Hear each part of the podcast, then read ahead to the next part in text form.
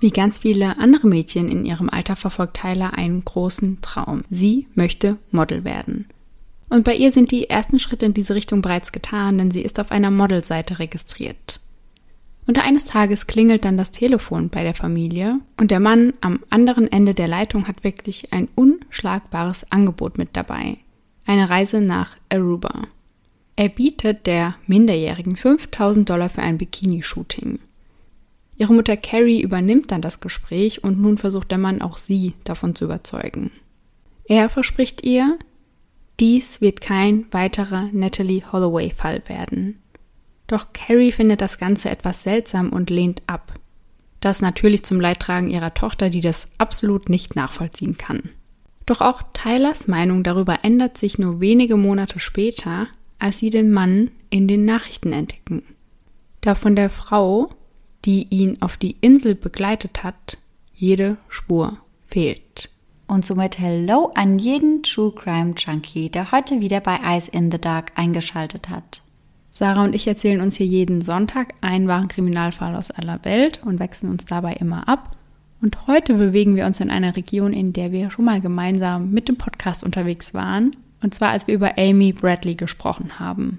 Und in der Regel achten wir ja darauf, dass wir der anderen nicht verraten, an welchem Fall wir da gerade arbeiten. Aber das war diesmal ganz anders, denn Sarah hat mir den Fall heute vorgeschlagen, denn eigentlich wollte sie den im Podcast behandeln. Ja, genau. Ich bin irgendwann mal bei der Suche nach einem guten Fall auf diese Story gestoßen und ich fand sie auch super interessant. Und die Story passt auch ganz gut in die jetzige Jahreszeit rein. Deswegen hätte ich den echt gerne gemacht. Aber dann ist mir aufgefallen, dass ich ja den Spooky Sunday machen muss. Und der hat ja auch relativ krasse Ausmaße mhm. angenommen.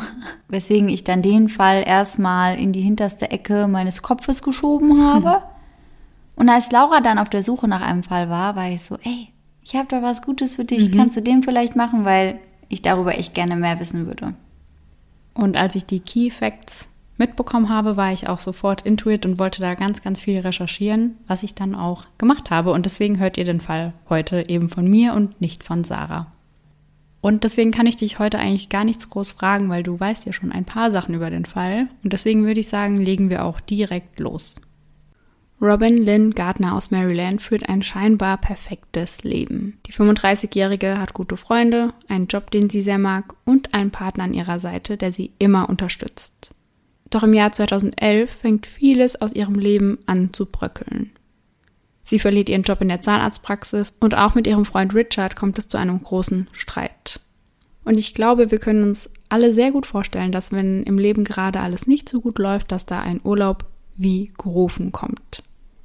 Wenn dann das Ziel, wie in unserem Fall auch noch Aruba lautet, ist das natürlich der absolute Jackpot. Aruba ist auch als One Happy Island bekannt und ist die kleinste der ABC-Inseln. Und ABC steht dabei für Aruba, Bonaire und Curacao. Geologisch gesehen zählt Aruba zu Südamerika, aber es ist tatsächlich eine niederländische Karibikinsel, die nur 25 Kilometer vor der Küste Venezuelas liegt. Und dort findet sich wirklich das absolute Paradies. Endlos lange weiße Sandstrände, Palmen und die meisten Sonnenstunden der gesamten Karibik. Also was könnte einen denn besser ablenken als solch ein Urlaub? Am 31. Juli geht es dann los und der Flug von Orlando nach Aruba dauert gerade einmal drei Stunden und 25 Minuten. Doch bevor Robin den Flieger gemeinsam mit ihrer Reisebegleitung betritt, gönnen sich die beiden noch vier Bloody Marys um 9 Uhr morgens. So kann der Urlaub beginnen. Doch bei ihrer Reisebegleitung handelt es sich nicht um ihren Partner Richard, denn der ist in dem Glauben, dass Robin die Reise von ihrer Familie geschenkt bekommen hat und mit dieser auch verreist. Doch wie ihr es sicher erahnt, dem ist nicht so.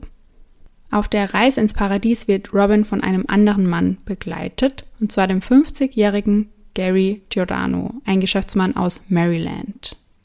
Die beiden hatten sich vor ein bis zwei Jahren online kennengelernt und der erste Kontakt fand genauer gesagt über die Website Adult Friend Finder statt.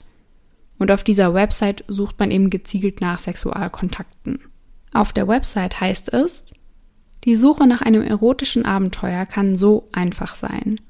Vorausgesetzt, man findet eine Plattform, wo sich Personen mit gleicher Gesinnung versammeln. Genau das ist bei adultfriendfinder.com der Fall. Es ist die größte Online-Community für Casual Dates, erotische Foren, Bilder, Videos und Livestreams. Hier finden sich Singles, Swinger, Paare und Gruppen ein, um Spaß zu haben. Jede sexuelle Orientierung ist hier willkommen und findet das, was das Herz begehrt. Das macht die Plattform zu einem sehr offenen und aufgeschlossenen Ort im Internet. Als Christina Jones, also die Mitbewohnerin von Robin von ihren Reiseplänen erfährt, ist sie ein wenig besorgt. Denn Robin hatte ihr schon das ein oder andere Mal von Gary erzählt und das war eben mehr negativ als positiv. Später beschreibt Christina die Freundschaft zwischen den beiden als eine Achterbahnfahrt. Also ein Tag war sehr gut und der andere wieder sehr schlecht. Gary hatte Robin zuvor schon einmal zu einem Urlaub eingeladen, auf eine Kreuzfahrt, um genau zu sein. Robin hatte diese aber kurz vorher abgesagt und das veranlasste Gary eben dazu, ihr sehr aggressive und böse Nachrichten zu schicken. Und all das in Kombination gab Christina verständlicherweise ein eher ungutes Gefühl. Doch Robin brauchte den Urlaub ganz, ganz dringend. Sie musste einfach mal die Sorgen von zu Hause hinter sich lassen und endlich zur Ruhe kommen. In Aruba angekommen, checken die beiden im Marriott Hotel ein und kaufen sich danach erst einmal ein Liter Wodka. Den restlichen Tag verbringen sie damit, die kleine Insel zu erkunden und bis in die Nacht zu tanzen. Also ein perfekter Start in einen perfekten Urlaub. Und am nächsten Tag lassen die beiden es sich natürlich nicht nehmen, wie es sich im Urlaub auch gehört, meiner Meinung nach, ganz lange auszuschlafen. Das heißt, sie frühstücken erst gegen Mittag und genehmigen sich dabei dann schon den ersten Drink mit Wodka und O-Saft. Am 2. August erhält ihr Freund Richard eine Nachricht von Robin, die wie folgt lautet. Mach dir keine Sorgen, du bist mir wichtig. Ich liebe dich. Wir werden reden und die Dinge klären, wenn ich zurückkomme. Doch diese Chance wird Robin nicht mehr bekommen. Und dass sie auf Aruba nicht die beste Zeit zu haben scheint, das lässt sie Richard auch wissen, denn einmal schreibt sie ihm, this sucks. Also, das ist scheiße. Um 15.07 Uhr an diesem 2. August betritt Robin gemeinsam mit Gary das Rum Reef Bar and Grill, um dort Mittagessen zu gehen. Als sie das Restaurant betreten, halten sie einen blauen Becher in der Hand und Gary läuft ein paar Schritte vor Robin.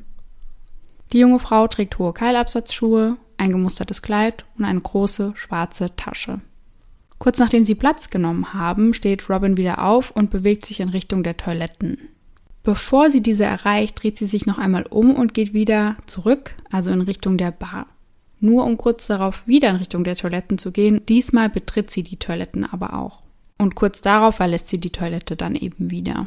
Und als die beiden dann Platz genommen haben und ein Kellner zu ihnen an den Tisch kommt, springt Gary sofort auf und sagt, Mein Name ist Gary und das ist Robin. Wir kommen aus Maryland.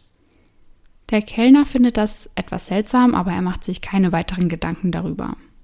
Und da Robin von ihrer Begleitung als ihrem Ehemann spricht, gehen alle vor Ort davon aus, dass es sich bei den beiden um ein verheiratetes Paar handelt. Auf die übrigen Gäste wirkt Robin sehr berauscht und den Salat, den sie bestellt hat, den rührt sie auch kaum an.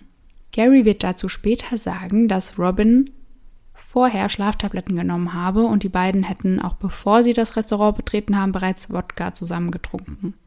Was ich an dieser Stelle schon vorwegnehmen kann, ist, dass ihr Partner Richard dazu sagt, dass er noch nie mitbekommen hat, dass Robin Schlaftabletten genommen hat. Und wenn sie welche nehmen sollte, warum dann mitten am Tag? Um 15.57 Uhr verlässt Gary das Restaurant und geht zu seinem Auto. Mit bei sich hat er wieder den blauen Becher, also den er bereits bei Betreten des Restaurants dabei hatte. Zeugen sagen später, dass er dort sein Getränk selbst aufgefüllt hat, eben wieder mit Wodka und O-Saft. Das Ganze dauert drei Minuten und um 16 Uhr läuft er wieder ins Restaurant zurück. Um 16.07 Uhr sucht Robin erneut die Toilette auf und um 16.13 Uhr verlassen die beiden dann gemeinsam das Restaurant. Und all das, was ich euch jetzt erzählt habe, also die Schritte, wie Robin zur Toilette ging und Gary zum Auto, das konnte man eben anhand der Überwachungsvideos überprüfen, die um das Restaurant herum angebracht sind. Und von einer dieser Kameras erhalten wir um 18.16 Uhr die nächste Aufnahme, ebenfalls vor dem Restaurant. Diesmal sind sie aber nicht mehr zu zweit. Es ist nur noch eine Person zu erkennen und diese eine Person ist Gary. Er trägt kein T-Shirt mehr, sondern nur noch eine Badehose und seine Sneaker. Auf den Aufnahmen sieht man, wie er sehr ruhig umhergeht und an verschiedene Türen und Fenster klopft. Um 18.20 Uhr erreicht er die hintere Küche und bittet jemanden, den Notruf zu wählen, weil Robin verschwunden ist. Er selbst war sich nämlich nicht sicher, ob in Aruba der Notruf ebenfalls die 911 ist. Aber zur Info, falls ihr mal in Aruba seid, der Notruf ist die 911. Sergio Silva, ein lokaler Fischer, sagt, dass Gary zu dieser Zeit sehr stark alkoholisiert war. Doch die alles entscheidende Frage ist natürlich, was ist in den letzten zwei Stunden passiert? Und wir starten jetzt erst einmal mit Garys Version der Dinge. Die beiden seien nach dem gemeinsamen Mittagessen zum Baby Beach gegangen, um dort etwas schnorcheln zu gehen. Robin sei als erstes ins Wasser und habe dort etwas herumgealbert, während Gary noch auf seinem Handtuch nahe des Wassers saß. Auf dem Weg zurück aus dem Wasser schneidet sich Robin den Fuß an einem Stein und beginnt zu bluten. Danach schließt sie etwas die Augen und beginnt zu dösen. Und nur kurz danach gehen die beiden dann gemeinsam ins Wasser. Und dabei achten sie darauf, dass sie etwas abseits gehen, dass sie einfach etwas Zweisamkeit genießen können. Doch plötzlich merkt Gary, dass das Wasser immer stärker und unruhiger wird. Und da er noch seine Sneaker trägt, bekommt er Panik, weil man sich mit Schuhen im Wasser natürlich viel, viel schwerer fortbewegen kann. Er berührt Robin also am Arm und gibt ihr ein Zeichen dafür, dass sie lieber verschwinden sollen. Er macht sich dann also auf den Rückweg und geht davon aus, dass Robin direkt hinter ihm ist. Wieder zurück am Strand bemerkt er aber, dass sie nicht mehr da ist. Und da das Wasser nun noch wilder ist, hält er es eben für keine gute Idee, selbst nach ihr zu suchen, weil das könnte lebensgefährlich werden. So macht er sich also auf den Weg zurück ins Restaurant, um Hilfe zu holen. So, und das war auch schon Garys Version, aber es gibt sehr, sehr viele Punkte an seiner Story, die viele Leute zweifeln lässt und die deswegen bis heute nicht daran glauben, dass er hier die Wahrheit erzählt hat. Und über diese Punkte sprechen wir jetzt einmal etwas genauer. Zum einen hinterlässt Gary keine nassen Spuren am Boden, während er Hilfe holt, und wenn er mit Robin im Wasser war, müsste er ja triefend nass gewesen sein.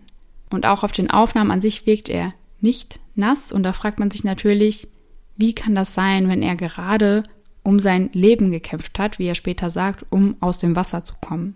Viele Menschen macht auch die Art und Weise, wie er nach Hilfe sucht, sehr stutzig, weil er läuft wirklich komplett entspannt und ruhig da lang, klopft da an die Türen und wirkt nicht sonderlich panisch. Also wenn man dieses Video von ihm sieht, ohne zu wissen, was passiert ist, würde man niemals vermuten, dass seine Partnerin gerade im Meer verschwunden ist. Später sagt er selbst dazu, dass er so erschöpft war, dass er gar nicht in der Lage war, dort panisch herumzurennen. Und auf die Frage, warum er nicht direkt um Hilfe gerufen hat, hat er natürlich auch eine Antwort. Er habe niemanden gesehen und warum sollte er dann rufen? Weil dann würde er einfach nur in die Luft rufen. Was seine Story in vielen Augen zudem unglaubwürdig erscheinen lässt, ist die Tatsache, dass das Meer laut einigen Quellen sehr ruhig war an diesem Tag, also ganz anders als Gary das beschreibt. Als Robins Partner von ihrem Verschwinden erfährt, hat er direkt Zweifel. Denn er kennt Robin sehr, sehr gut und er weiß, wie wichtig ihr ihr Aussehen ist. Und daher weiß er auch, dass Robin niemals ins Wasser geht. Sie liegt viel lieber geschminkt und zurechtgemacht am Strand und möchte so ihr Make-up und ihre Extensions eben nicht zerstören. Und dann gibt es noch zwei Zeugenaussagen, die Gary in keinem guten Licht erscheinen lassen. Der erste Zeuge sagt, der Typ sagte immer wieder verloren, verloren. Oh Mann, sie muss mit dem Strom weggetrieben worden sein. Dann hörte ich meine Frau etwas über Blut fragen und daraufhin hörte ich ihn sofort sagen, nein, das ist meine Freundin, ich würde sie niemals töten. Während ich mit ihm sprach, roch er nach Alkohol. Ich glaube, es war Wodka, aber es könnte auch Rum gewesen sein. Eine weitere Zeugin sagt, was ich seltsam fand, war, dass dieser Mann nicht suchte. Ich bemerkte, er war nicht in Panik und er hatte einen Kratzer am Hals. Der Mann war außerdem alkoholisiert, das konnte ich riechen. Zwölf Stunden nach dem Verschwinden taucht Gary mit seinem Anwalt wieder in einem Restaurant auf und dabei wird sein Verhalten von Zeugen als sehr gleichgültig beschrieben. Nun startet eine massive Suche nach der 35-Jährigen, darunter 60 Polizisten, auch einige Leute vom FBI, und diese werden unterstützt von Hunden und Helikoptern. Zunächst finden sie am Strand ein pinkes Shirt und Schlappen und wissen erst nicht, ob das Robin gehört, aber kurz darauf wird klar, dass es nicht Robin gehört Und ihr erinnert euch vielleicht, dass sie kurz vor ihrem Verschwinden im Restaurant noch ein Kleid getragen hatte. Doch während der Suche finden sie einen Stein mit Blut, was ja durchaus zu Garys Story passen könnte.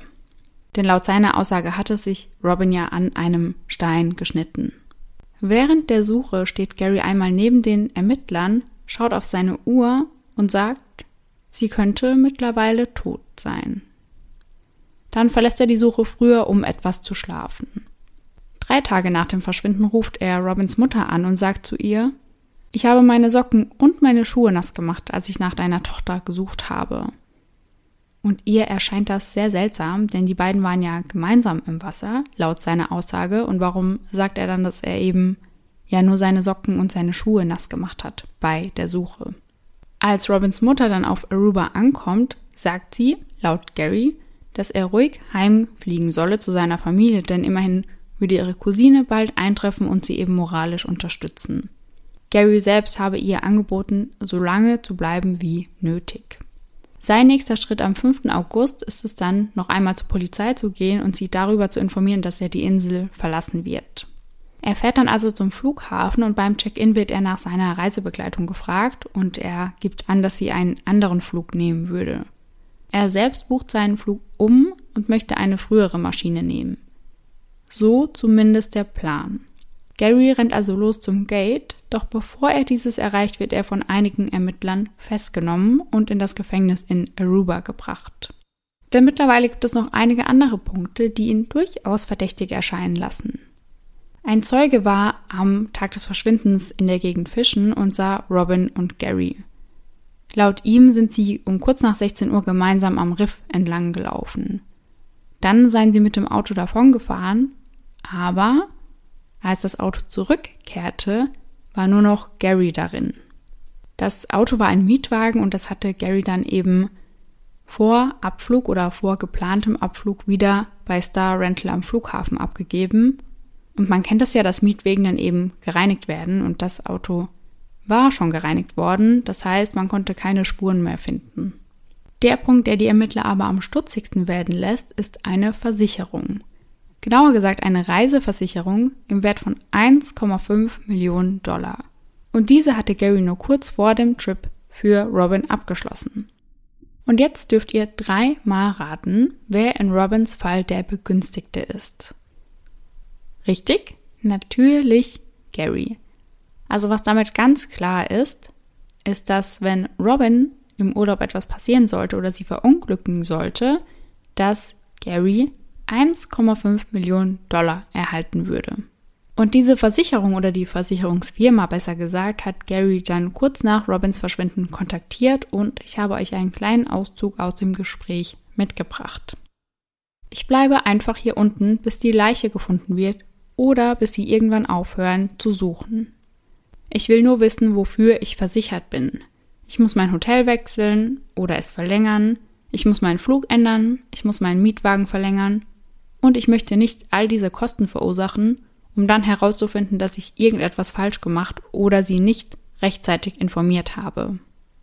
Und er scheint sich da ja sehr, sehr sicher zu sein, dass Robin nicht mehr am Leben ist. Während Gary nun also im Gefängnis in Aruba sitzt, wird sein Haus in Maryland vom FBI einmal komplett auf links gedreht. Aber sie finden nichts, was ihn in Bezug auf Robin irgendwie verdächtig erscheinen lässt. Bei seiner Kamera sieht das etwas anders aus. Denn dort finden sich pornografische Bilder von Robin und ihr Partner sagt dazu, das war kein Teil unseres Lebens. Niemals. Wir wissen bereits, dass er eine lange Vergangenheit dieser Art von Verhalten gegenüber Frauen hat. Robin würde dem niemals zustimmen. Also er und der Rest ihrer Familie ist sich da sehr, sehr sicher, dass Robin solche Fotos eben niemals machen würde. Und das Verhalten gegenüber Frauen, was Richard da anspricht, darauf kommen wir jetzt zu sprechen. Eine seiner Ex-Frauen hat eine einstweilige Verfügung gegen ihn beantragt, weil sie Angst hatte, dass er ihr etwas antun könnte. Seine andere Ex-Frau hat ihn ebenfalls schon wegen häuslicher Gewalt angezeigt.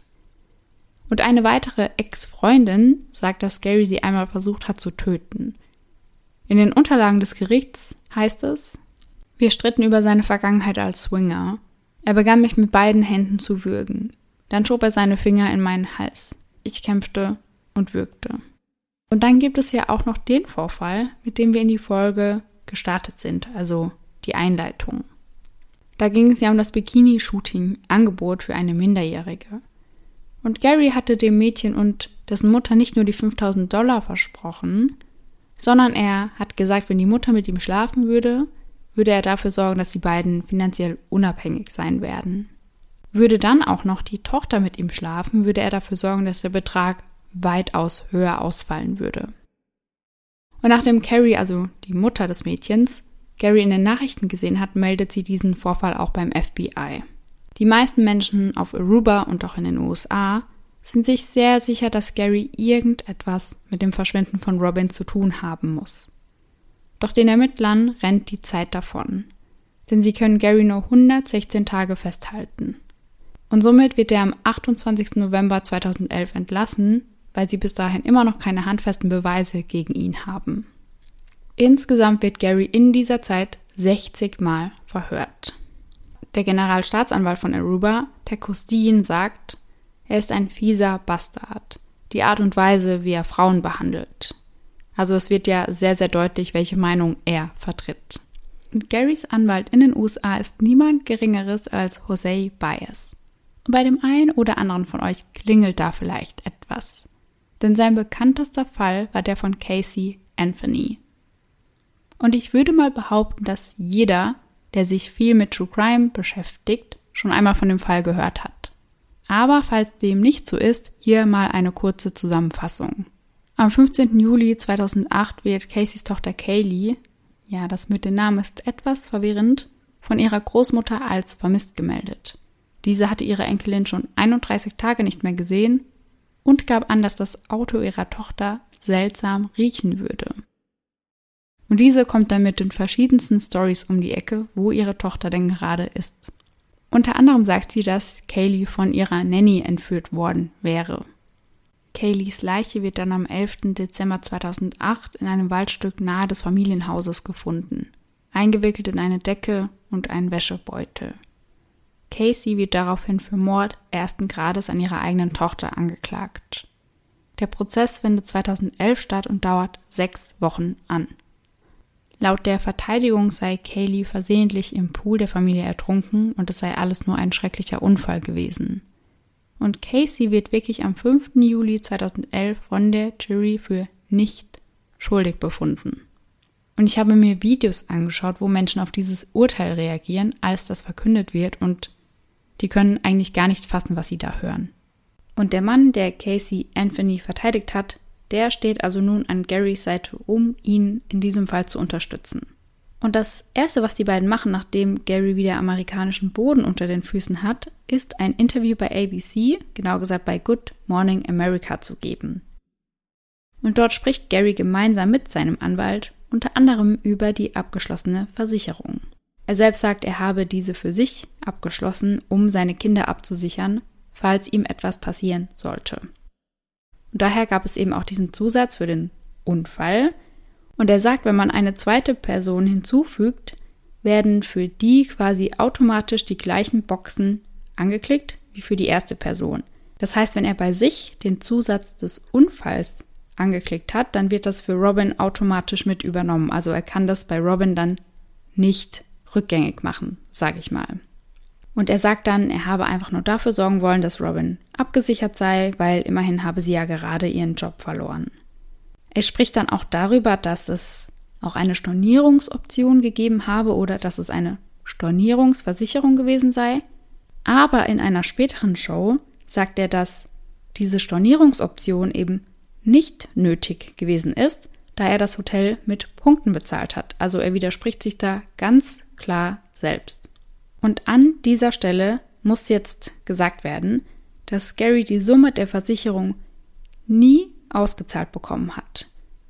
Der Grund dafür ist relativ simpel, dass Robin mit ihm weder verwandt, noch verheiratet, noch in einer geschäftlichen Beziehung oder in einer festen Beziehung war.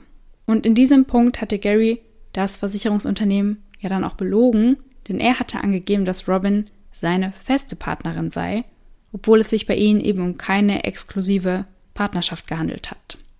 Die Amex-Sprecherin sagt, dass ein wirtschaftliches Interesse der Person gegeben sein muss, wenn man eine solche Versicherung abschließt. Und genau dieses Interview wird dann von einer Expertin für Körpersprache analysiert. Sie sagt, dass Garys Aussprache schon sehr dafür spricht, dass er das Gespräch kontrollieren möchte. Sie nennt dazu auch ein Beispiel, denn er sagt innerhalb von anderthalb Minuten siebenmal K, also wie so eine kurze Rückbestätigung. Zum Beispiel, also wir sind schwimmen gegangen, K. Oder wir haben das und das gemacht, K. Ich glaube, ihr wisst, was ich meine. Und das würde laut ihrer Meinung für sein großes Ego sprechen. Sie kommt auch kurz auf die Videoaufnahme nach Robins Verschwinden zu sprechen, also in der Gary eben ganz ruhig da langläuft. Aber sie sagt, es sei sehr schwer, seine Körpersprache zu deuten, weil man eben nicht weiß, wie erschöpft er war und das hat eben definitiv einen Einfluss auf seine Körpersprache. Nach drei erfolglosen Wochen der Suche stellt die Polizei die Suche ein. Und Robins Familie veröffentlicht danach folgendes Statement. Nach drei Wochen bitten wir alle weiterhin für Robin zu beten. Und wir danken allen, die dabei helfen, herauszufinden, was mit Robin passiert ist und bitten alle, die Informationen haben, sich an die Behörden zu wenden. Good Morning America bleibt für Gary nicht die einzige Show, in der er seinen Ruf reinwaschen möchte. Und über die nächste Show haben wir in unserem Podcast schon sehr häufig gesprochen. Die Rede ist natürlich von Dr. Phil. Dort erscheint Gary nicht mit seinem Anwalt, aber er sitzt einer anderen Person gegenüber, nämlich Robins Schwester Danielle. Aber zunächst spricht Dr. Phil mit Gary alleine. Er beginnt das Gespräch direkt mit der Frage, was Gary denn bezwecken will, also warum er eigentlich bei ihm in der Show ist. Und er sagt ganz klar, ihm geht es darum, seine Unschuld zu beweisen und endlich Klarheit zu schaffen. Und ganz direkt fragt Dr. Phil ihn, ob er Robin getötet hat oder ob er in einer anderen Art und Weise für ihren Tod verantwortlich ist. Und beides beantwortet Gary mit einem ganz klaren Nein. Er sagt außerdem, dass ihre Beziehung überall falsch betitelt wird. Also sie seien eine Art Paar, also Freunde, die eine intime Beziehung miteinander führen. Und dann fragt Dr. Phil ihn, ob Robin ja als Escort damit tätig war. Und Gary sagt, das habe sie zwar schon gemacht, aber das sei eben keine solche Reise gewesen. Das Hotel hat er, wie wir bereits schon besprochen haben, mit seinen Punkten bezahlt und den Flug hat Robin sich selbst bezahlt. Und als sie dann auf das ganze Thema rund um das Ertrinken zu sprechen kommen, sagt Gary, dass nach Robin dort noch zwei weitere Menschen ertrunken seien. Einmal eine 48-jährige Frau, vier Wochen nachdem er aus dem Gefängnis entlassen wurde, und ein NBA-Spieler ein Jahr nachdem Robin dort verschwand. Es sei also ganz offensichtlich, wie leicht das dort passiert und wie gefährlich es ist, dort schwimmen zu gehen. Und Dr. Phil stimmt ihm in dem Punkt auch zu, weist ihn aber darauf hin, dass in den anderen beiden Fällen eben eine Leiche gefunden wurde. Gary sagt weiterhin, er habe nichts falsch gemacht, sein einziger Fehler sei es gewesen, auf Aruba zu landen. Und im Laufe des Gesprächs kommen sie natürlich auch auf die Punkte zu sprechen, die Garys Geschichte etwas suspekt erscheinen lassen. Ganz vorne mit dabei natürlich, warum Gary auf den Aufnahmen nicht nass war. Und er erwidert dann, wie wollt ihr denn sehen, durch Kameraaufnahmen, dass ich nicht nass war. Er sagt, er sei triefend nass gewesen. Die Zeugenaussagen, die ich euch bereits vorgetragen habe, die seien alle falsch, weil immerhin seien diese erst einige Tage später aufgenommen worden. Er habe also keine Schramme am Hals gehabt, das könnten auch einige Bilder beweisen, und er hätte auch seit 20 Jahren schon keine Uhr mehr getragen, denn es wurde ja gesagt, dass er zu den Ermittlern auf die Uhr geschaut hat und dann gesagt hat, sie könnte mittlerweile tot sein. Und auf dem Punkt, dass der eine Zeuge gesagt hat, er hätte bei ihm Wodka gerochen, sagt er nur, also meines Wissens kann man Wodka gar nicht riechen. Er hat also für alles eine Antwort oder ein Gegenargument parat. Und dann kommt der Moment, auf den die Gäste alle gewartet haben, nämlich die Konfrontation mit Danielle. Danielle ist sich ganz sicher, dass Gary ihre Schwester auf dem Gewissen hat und das lässt sie ihn auch ganz deutlich spüren. Und das ist das allererste Mal, dass sich die beiden gegenüberstehen bzw. sitzen. Und auch hier ist wieder die Versicherung ein Thema. Gary erzählt, dass die begünstigte Person in seinem Fall seine Mutter war und bei Robin eben er selbst. Aber das sei Robins Wunsch gewesen, also er habe Robin gefragt, hey, wen willst du da eintragen? Und dann hat sie gesagt, ja, dich. Und er betont immer und immer wieder, dass mit dieser Versicherung eben alles Mögliche abgedeckt war und eben nicht nur ein Unfall oder ein Unfall mit Todesfolge. Laut Dr. Phil habe Amex selbst gesagt, dass die Konditionen der Versicherung sehr ungewöhnlich seien. Und Gary sagt daraufhin nur, sie verkaufen Versicherungen. Was ist daran ungewöhnlich? Und man muss schon sagen, meistens ist in so einer Reiseversicherung ein Rücktransport mit versichert oder ein Krankenhausaufenthalt, aber selten ein Todesfall und wenn doch, dann eben nicht mit einer solch hohen Summe wie 1,5 Millionen Dollar. Was auch viele Leute sehr verdächtig fanden, war, dass er die Versicherung bereits zwei Tage nach ihrem Verschwinden informiert hat. Als ich das gelesen habe, fand ich das nicht unbedingt verdächtig, weil es ist ja schon so, wenn man eine Versicherung für bestimmte Vorkommnisse abgeschlossen hat, muss man diese auch zeitnah über diese Vorkommnisse informieren. Klar ist hier natürlich die Frage, warum er sie informiert hat, als nicht mal klar war, ob Robin tot ist oder eben nicht. Gary selbst argumentiert, dass sein Anwalt ihm dazu geraten habe. Also er hat ihm gesagt, ja, irgendjemand muss ja auch die Kosten für die Suche übernehmen. Und wenn dir dafür die Rechnung geschickt wird, dann musst du deine Versicherung bereits informiert haben. Das seien also die ganz normalen Schritte, eben erst den Anwalt und dann die Versicherung zu kontaktieren. An einer Stelle sagt Dr. Phil dann, hör auf, das Opfer zu spielen. Und Garys Antwort darauf lautet, ich bin ein Opfer. Robin ist ein Opfer. Hier gibt es zwei Opfer. Im Gespräch mit Danielle sagt er einfach zu ihr, sie solle doch sein Buch lesen, da würde sie viele Antworten finden. Und sie reagiert darauf sehr empört und sagt, dass sein Buch nur voll mit Lügen ist. Denn ja, Surprise, er hat ein Buch darüber geschrieben, warum alle anderen Menschen falsch liegen und er unschuldig ist. Und in dieser Show wird Garys Anwalt dann per Video zugeschaltet. Er sagt, Gary sei kein Mörder, es gebe keine Beweise und er sei der Meinung, dass Robin auf das offene Meer hinausgetrieben wurde. Danielle ist da ganz klar anderer Meinung. Sie sagt, man habe Gary auch nur gehen lassen, weil es eben keine Leiche gab. Und sie sagt, sie wäre viel länger auf der Insel geblieben, wenn es sich dabei um ihren Mann gehandelt hätte. Und sie hätte um Hilfe geschrien und wäre dort nicht so entspannt entlang gelaufen, wie Gary das getan hat. Garys Anwalt kontert daraufhin und sagt, sie könne ihm dafür gar keinen Vorwurf machen, weil sie nicht einmal für ihre Schwester nach Aruba gereist sei. Und auch bei Dr. Phil geht es dann um die Beschuldigungen, die gegen Gary von den vielen Frauen im Raum stehen. Und ihr könnt es euch sicher denken, laut Gary lügen alle diese Frauen. Eine Frau sei auch auf ihn los und er habe die Polizei verständigt. Dr. Phil fragt ihn daraufhin, ob es überhaupt Frauen gibt, die in Bezug auf ihn nicht lügen. Ein Jahr nach Robins Verschwinden wird Gary erneut festgenommen und diesmal wegen Erregung öffentlichen Ärgernisses. Nach Meldungen einiger Passantinnen hat die Polizei Gary mit einer Frau in seinem SUV erwischt. Die beiden lagen nackt auf einer Matratze, die sich im hinteren Teil des Wagens befand, und sie hatten vor die Fenster eben Handtücher gehängt. Und auch diesmal sei es natürlich ganz anders abgelaufen. Die beiden hätten keinen Sex gehabt, sondern hätten sich eben nur umgezogen. Und da die Anklage fallen gelassen wurde, würde das ja nur beweisen, dass er die Wahrheit sagt. Dr. Phil hatte ihm wohl vor der Show angeboten, einen Lügendetektortest zu machen, den Gary aber abgelehnt hat. Und er wird dann auch gefragt, warum, und er sagt, das würde niemanden weiterbringen. Seine letzten Worte in der Show sind natürlich, dass er unschuldig ist. Und Daniels letzte Worte sind, dass sie sich sicher ist, dass er für das Verschwinden ihrer Schwester verantwortlich ist. 2017 werden im Zuge der Dreharbeiten zu The Disappearance of Natalie Holloway, also das Verschwinden von Natalie Holloway, Knochen gefunden.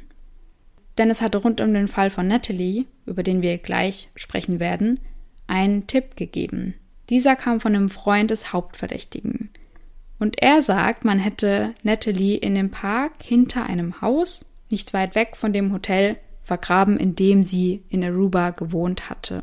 Von den Knochen, die man dort gefunden hat, war aber nur einer menschlich, also die anderen stammen alle von irgendwelchen Tieren.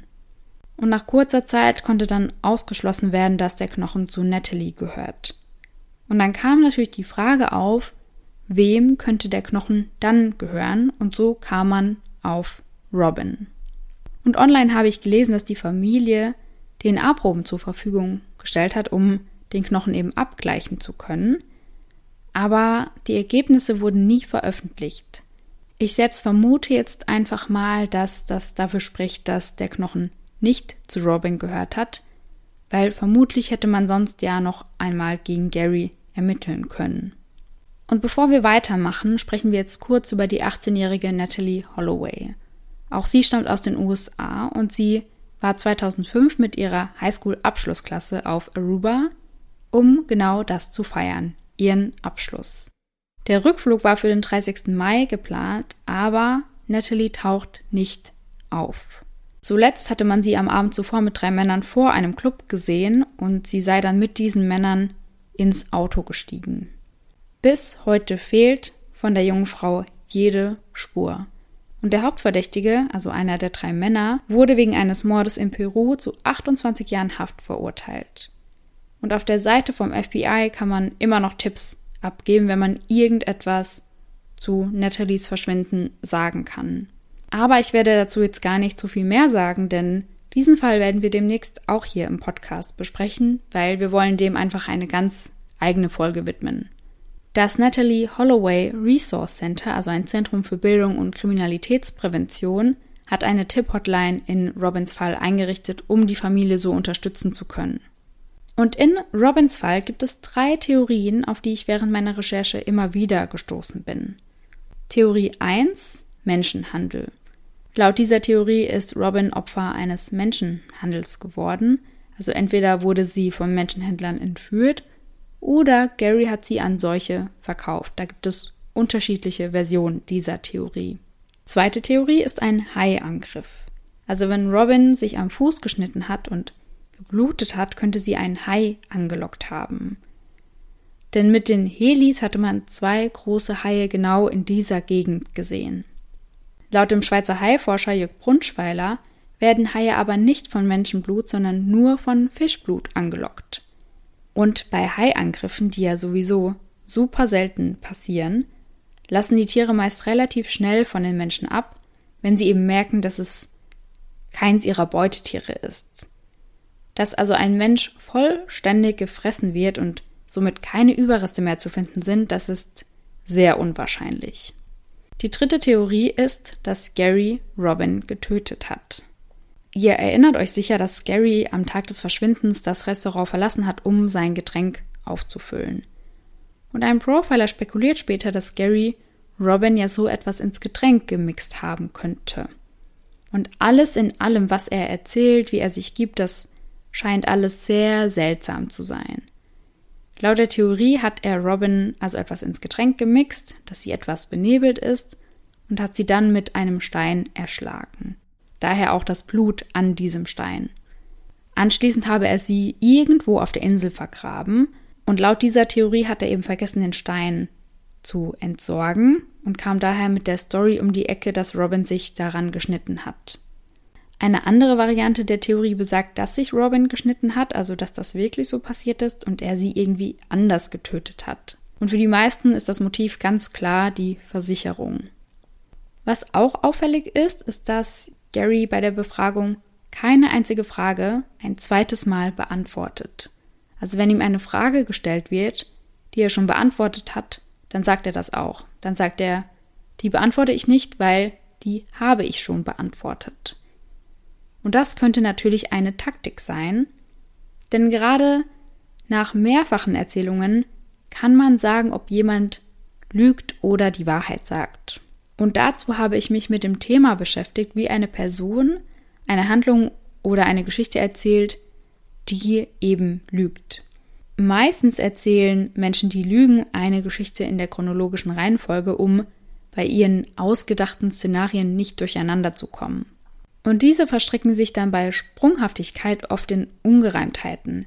Also das heißt, wenn während des Verhörs häufiger Zeitsprünge passieren. Also wenn erst die eine Sache erzählt wird und dann zum Beispiel gefragt wird, ja, erzähl doch nochmal, was ist passiert, als ihr das Restaurant verlassen habt, zum Beispiel.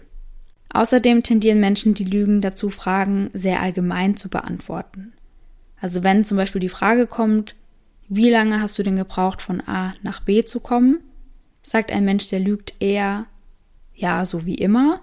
Und jemand, der die Wahrheit sagt, der überlegt dann wirklich und fragt sich, wie lang hat er wohl dafür gebraucht.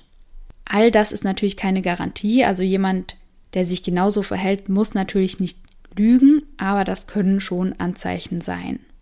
Gary hat Amex dann übrigens noch verklagt, um doch noch an die Summe der Versicherung zu kommen, aber das hat nicht funktioniert.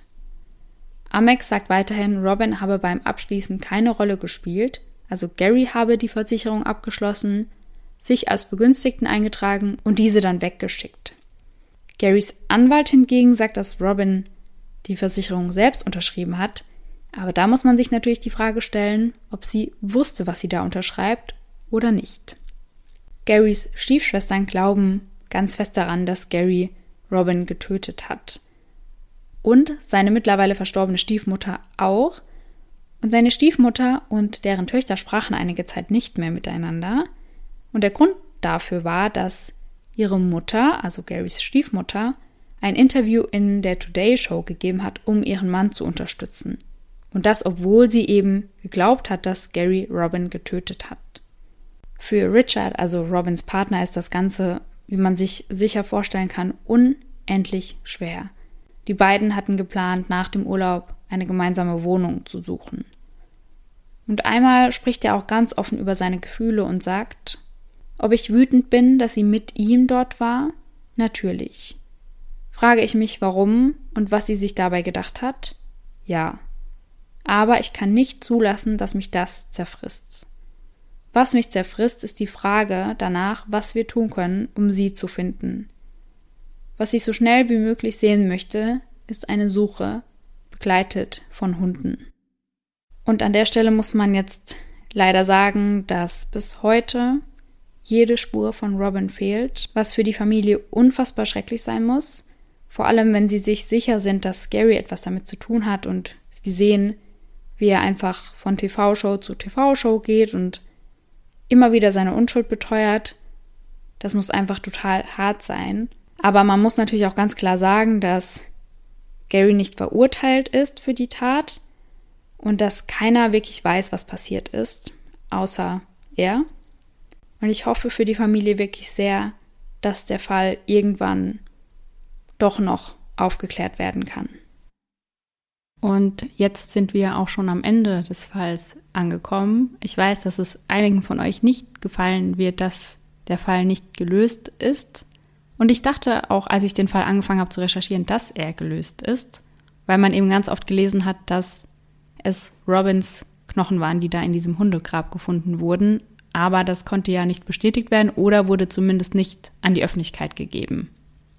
Und wir haben da ja schon häufiger drüber gesprochen, Sarah, dass es ja ganz furchtbar ist, wenn Leute verschwinden und man einfach nicht weiß, was passiert ist. Ja. Also gerade bei dem Amy Bradley-Fall, da denke ich teilweise heute noch drüber nach, weil ich mir denke, wie schlimm ist das, wenn du mit deiner Familie in Urlaub gehst und einfach verschwindest, deine Angehörigen wissen nicht, was passiert ist und das ist ja in diesem Fall ähnlich. Also da kann man ja nie zur Ruhe kommen oder anfangen, das irgendwie zu verarbeiten.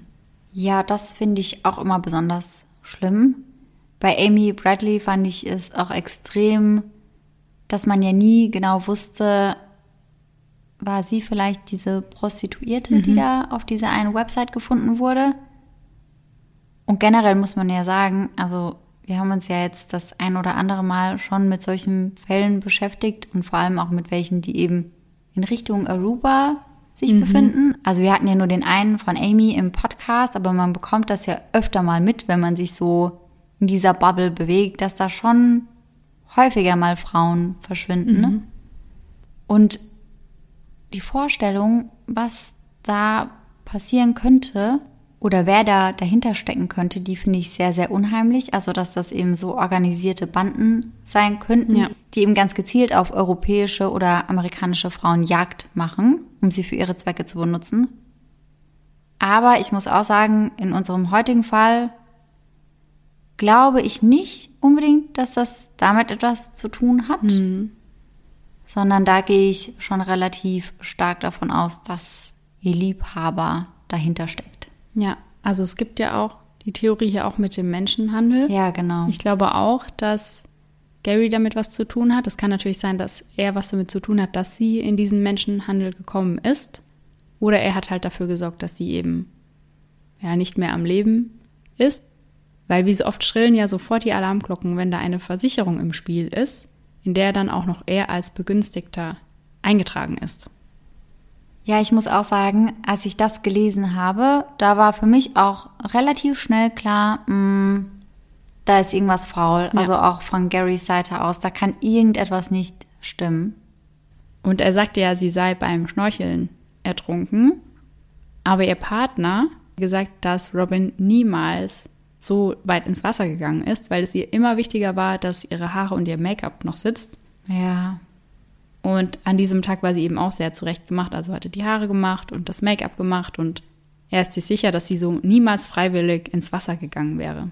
Ja, und was ich mich dann vor allem auch frage, warum hat Gary dann so lange gewartet, bis er Hilfe holt? Ja, und es gibt ja auch diese Aufnahmen der Überwachungskamera, wo man sieht, dass er Hilfe holt, aber Ja. er läuft da tiefenentspannt Ja, ganz lang. chillig so, als Ja. wäre nichts passiert. Und wenn man sich jetzt vorstellt, es verschwindet jemand oder es passiert ein Unfall oder Ja. irgendetwas, da bist du doch total panisch und willst so schnell wie möglich irgendwie jemanden finden, der dir helfen kann. Definitiv, sehe ich auch so. Das fand ich auch sehr, sehr verdächtig, muss Ja. ich sagen. Also ich kann mir auch sehr, sehr gut vorstellen, dass er etwas damit zu tun hat. Und ich hoffe wirklich sehr, dass man Robin irgendwann noch findet, dass man irgendwann erfährt, was wirklich passiert ist. Die Polizei hatte ja schon ihre Theorie, aber dass man es eben final bestätigt hat. Ja. Weil, wie gesagt, das muss für die Familie einfach ganz, ganz furchtbar sein. Ja, und ich finde es halt auch mehr als unfair, dass wenn er es war, dass er dann da auf freiem Fuß ist. Ich meine, Gott sei Dank hat er die Versicherung nicht ausgezahlt bekommen. Ja. Also das wäre ja auch noch die Krönung gewesen. Aber trotzdem, er läuft da halt frei rum und hat da vielleicht Robin getötet und kommt damit einfach davon. Das ist einfach nicht richtig. Und ich finde das, wenn das so ist, total heftig, dass das heutzutage noch sein kann, Ja. dass jemand mit einem Mord davonkommt. Und dass der sich dann auch noch hinstellen kann und sagen kann, ich bin mir sicher, dass Robin und ich uns irgendwann wiedersehen werden. Ja. Das ist ja total frech dann. Und ich finde, was ich auch noch sehr auffällig fand, ist, dass er ja ein paar Tage nach ihrem Verschwinden zurück in die USA reisen wollte. Ja. Also ich finde das, ja, ich finde all die Sachen zusammen wirken Ja. die auf mich schon sehr verdächtig. Ja, weil wenn deine Geliebte, an der dir was liegt, Ja. Irgendwo im Urlaub mit dir verschwindet, dann kommst du doch nicht auf die Idee, da wieder zurückzureisen, sondern dann bist du vor Ort, Ja. falls sie gefunden wird oder falls Ganz sie dich genau. braucht oder irgendetwas passiert in die Mhm. Richtung und du suchst doch mit aktiv. Ja. Dann sagst du nicht, na ja gut, dann gehe ich jetzt wieder nach Hause. Ja. Also das würde mir als allerletztes einfallen. Und das spricht ja auch schon eher dafür, dass er halt weiß, dass die Suche erfolglos bleiben wird. Ja, ganz genau. Und dann aber zu sagen, ich bin mir sicher, wir sehen uns wieder, obwohl er genau weiß, das wird wahrscheinlich nicht der Ja. Fall sein, beziehungsweise bei ihm, dann wenn er es war, das wird auf gar keinen Fall der Fall sein, Mhm. ist das richtig makaber. Ja. Also ganz furchtbar einfach. Wir sind sehr gespannt, ob ihr unsere Meinung teilt, also ob ihr glaubt, dass Gary etwas damit zu tun habt oder wie so oft vielleicht habt ihr auch ganz neue Theorien, die uns noch gar nicht in den Kopf gekommen sind.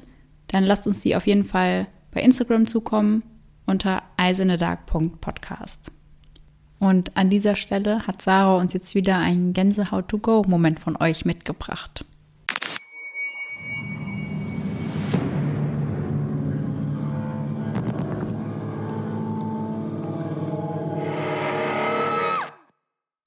Und den heutigen Gänsehaut-to-go-Moment, den haben wir sogar ausnahmsweise mal von einem Mann zugeschickt bekommen. Ach ja, Das bekommen wir relativ selten, deswegen vielen, vielen Dank, lieber Benjamin.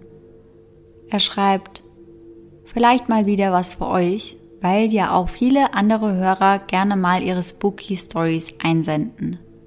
Ich habe fast zehn Jahre lang in einer Wohnung gewohnt, wo ich ständig das Gefühl hatte, beobachtet zu werden oder so.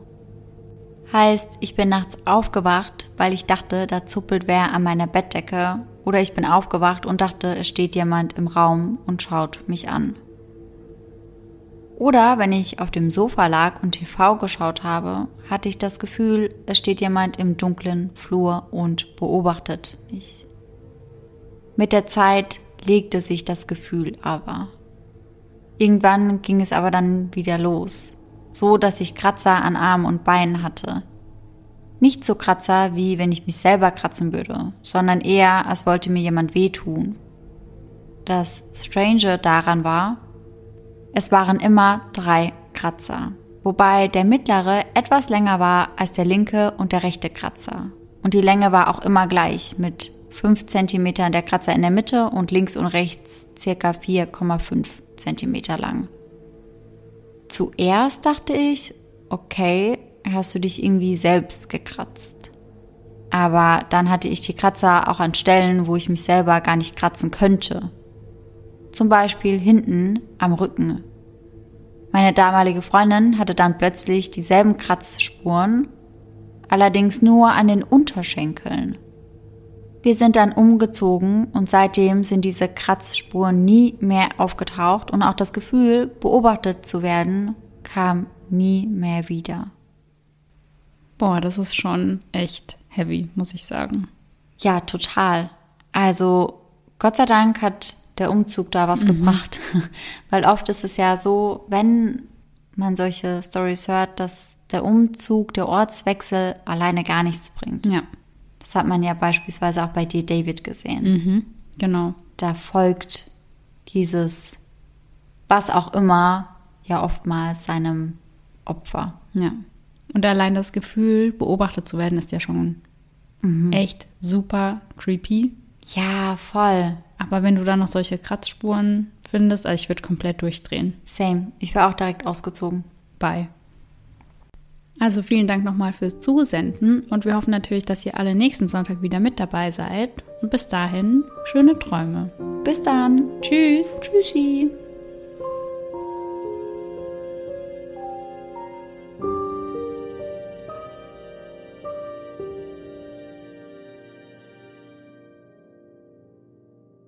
Und sie passt auch ganz gut jetzt in die Jahreszeit. Mhm. Und sie und er, der Fall, oder? Die nee, Story. Die Story, gell? Und er hat ja auch gesagt, sie sei beim Schnorcheln. Schnorcheln. Schnorcheln? Nein. Schnorcheln. Schnorcheln. Ja. oh mein Gott. Schnorcheln. Schnorcheln. Ich habe es gerade kurz nicht hinbekommen, aber jetzt. Ah ja, sorry. Immer, ich gucke dich dann immer so an, gell? Bist immer so. so, Laura, ist dein Part so. Tschüssi.